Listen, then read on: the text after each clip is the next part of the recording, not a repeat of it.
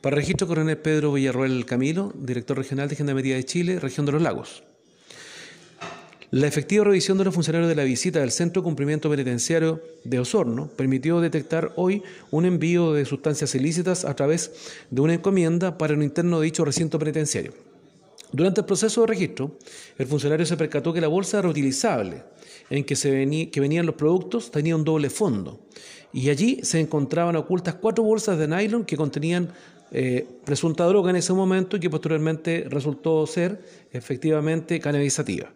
El personal de la unidad ha estado muy atento en el proceso de revisión y gracias a ello hemos podido incautar las sustancias prohibidas que podían haber provocado graves alteraciones al régimen interno del CP, CCP de Osorno.